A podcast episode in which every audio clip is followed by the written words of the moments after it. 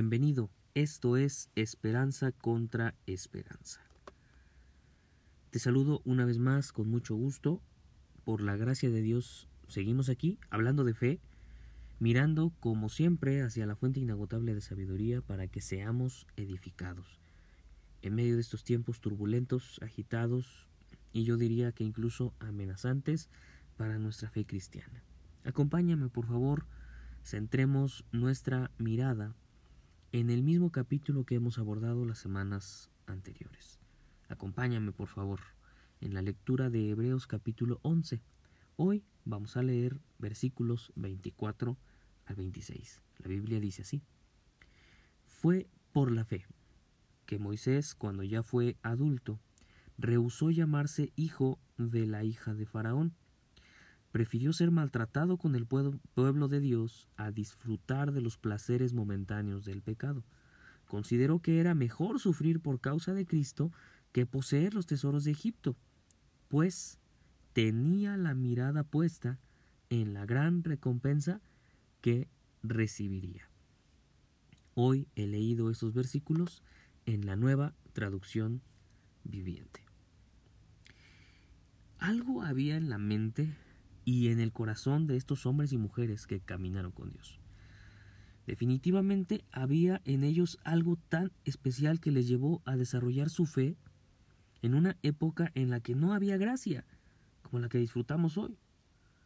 Y espero que podamos descubrir eso al mirar los ejemplos de varios de ellos y entender lo que Dios obró en sus corazones para que su fe fuera tan admirable, que siglos después, el hombre que escribió Hebreos, a los esparcidos en la primera persecución, tomó el ejemplo de aquellos hombres y mujeres del pasado para animar a los hermanos perseguidos, alimentando la fe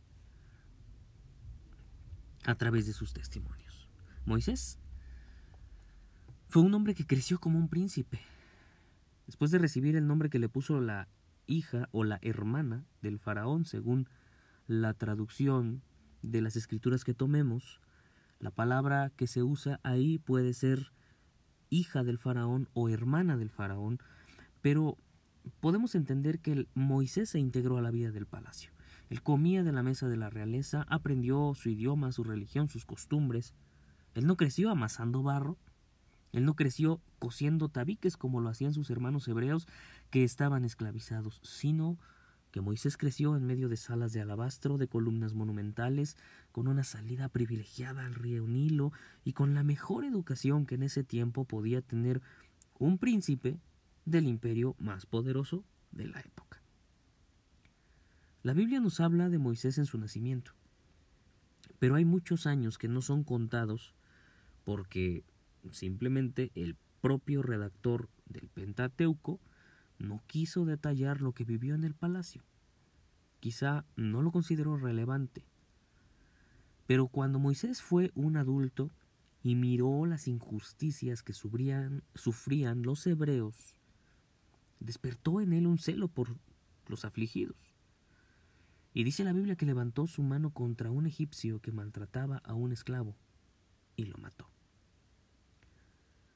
Poco sabemos de las leyes egipcias, pero Moisés al darse cuenta que había personas que sabían lo que había sucedido, supo que llegaría a oídos de Faraón y quizá tendría que pagar con su propia vida el delito de haber matado a un egipcio. Y por eso huye. El Señor lo conduce al desierto, a la zona donde vivían los madianitas, que también son descendientes de Abraham, Quizá en otra ocasión podamos hablar sobre eso, pero allá llegó Moisés y vivió algún tiempo hasta que Dios se reveló a él en medio de un arbusto en llamas que nunca se consumió. ¿Y de dónde escuchó Moisés la voz de Dios llamándole y revelándole el propósito por el cual Dios había conducido de esa forma su vida? Ahí Moisés entendió por qué había vivido en el palacio, por qué había sido instruido de esa manera, por qué tuvo que ir al desierto y por qué causa debía regresar a Egipto. En los primeros versículos que leímos dice que él prefirió ser maltratado con el pueblo de Dios que gozar de los placeres momentáneos del pecado. ¿Cuántas comodidades y privilegios podría haber disfrutado Moisés en el palacio, siendo príncipe? Aún sin ser heredero al trono, simplemente por ser parte de la familia real, prácticamente su vida no tenía límites. El sueño de cualquier adolescente desubicado. Y aún siendo adulto, podía haber tenido los lujos que quisiera, pero Moisés prefirió ser afligido con el pueblo, caminar por el desierto con la responsabilidad de millones de personas sobre sus hombros. Consideró algo mejor salir y padecer por causa de Dios y de su pueblo porque tenía la mirada puesta en el premio. ¿Te imaginas el nivel de fe que tuvo Moisés? Él sabía que tendría una recompensa más allá de este mundo, algo más valioso. Él había levantado su mirada, él tenía la vista puesta en algo más allá. ¿Cómo lo supo? ¿Cómo pudo creerlo? Hoy nosotros tenemos la Biblia, podemos escuchar predicaciones, nos alimentamos de la palabra que se imparte en nuestra congregación, pero Moisés no tenía nada de eso. Él creyó lo que Dios le dijo. Y aunque al principio dudó y se mostró vacilante cuando Dios se le apareció por primera vez en medio de la zarza, él empezó a ver la mano de Dios actuando en todo lo que hacía y en qué forma. Quizá uno de los hombres que más milagros han visto en su vida es él. Dios trató muy diferente con Moisés que con Noé con Enoch o con Abraham. A él Dios le mostró cómo podía utilizar cualquier medio para liberar a su pueblo y cumplir su propósito. Pero quizá también tantos milagros le mostraron a Moisés cuán innecesario y cuán pequeño era él. Dios podía haberlo hecho sin Moisés, sin Aarón. Cada milagro, cada plaga, el mar abierto, las aguas amargas convertidas en dulces, el maná, la columna de nube, la de fuego, todo esto le recordaba a Moisés que Dios podría haberlo hecho sin necesidad de llamar a nadie. Pero en el propósito de Dios estaba Moisés, y él quería que fuera un instrumento en sus manos. Ahora comprendo un poco mejor por qué Moisés le dijo una ocasión a Dios, si tu rostro no irá con nosotros, no nos saques de aquí. Moisés se sentía tan responsable de ese pueblo y al mismo tiempo tan pequeño e impotente que acudía a buscar a Dios en oración continuamente. Que podía pasar 40 días en la presencia de Dios y sentía que aún necesitaba más. ¿Con qué frecuencia recuerdas el premio que se te ha prometido? ¿Sabes que el apóstol Pablo comparó al cristiano con un atleta que corre una carrera? Él hacía esta ilustración para motivar a cada uno de sus oyentes a que se esforzaran por obtener el premio. Muchos corren, pero solo uno lleva el premio. Muchos están en la carrera cristiana, algunos ya la han abandonado, otros se darán por vencidos más adelante. Algunos llegarán y comenzarán a correr dentro de algún tiempo. Pero ¿quién lleva el premio? dijo el apóstol, corre de tal manera que lo obtengas. La vida del cristiano, igual que la de los demás seres humanos, está sujeta a muchas circunstancias que son propias de nuestra existencia, del lugar donde vivimos, de los sitios que frecuentamos, de factores externos como la inseguridad o de factores internos como la alimentación que llevamos.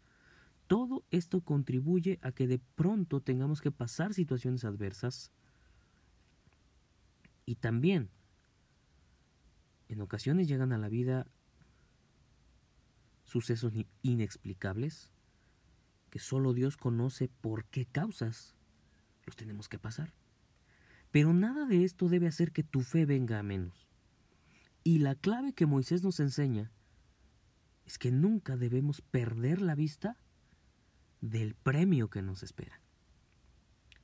Moisés vivía levantando su vista. Cada que te sientas fatigado del camino cristiano, cada que no entiendas los planes del Señor o que te parezca que su respuesta se ha tardado, levanta la vista y mira el premio que te está esperando. recuerda la corona que el Señor te pondrá. Trae a tu mente aquella piedra blanca con un nombre nuevo, las ropas de gala, la fiesta que te espera en la eternidad, la vida eterna, el privilegio de poder mirar al Señor cara a cara. No te encierres en tu dificultad, levanta tu vista y contempla el premio que te espera. Un cielo nuevo, una tierra nueva, sin dolor, sin angustia, sin enfermedad, el lugar donde no habrá más separación donde veremos a nuestros hermanos y familiares que nos han adelantado en el camino y que junto con ellos y con los ángeles alabaremos al Señor sin cansancio, por siempre y para siempre. Quizá el Señor te lleva al desierto.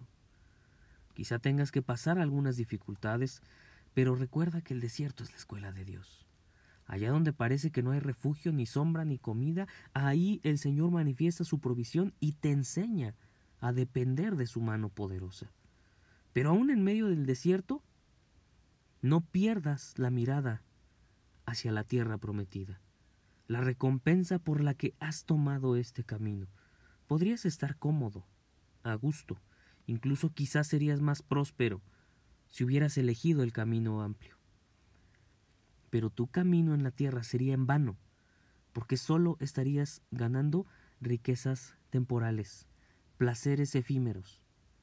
Pero si has elegido el camino angosto, has hecho bien, porque hay una recompensa, un premio más allá de las estrellas, un lugar de belleza incomparable donde tu alma experimentará la verdadera felicidad, un lugar de alegría, de gozo perpetuo, un sitio donde por fin entenderás por qué el Señor te ha amado tanto y también donde recibirás el, el galardón que Dios ha prometido para todos los que perseveren hasta el fin. Por eso te invito a que nunca quites tu mirada del premio, que no apartes tu corazón del propósito por el cual tomaste este camino, porque a su tiempo el Señor te dará la vida eterna. Deseo que tu alma sea edificada con este mensaje y que el Señor te bendiga esta semana.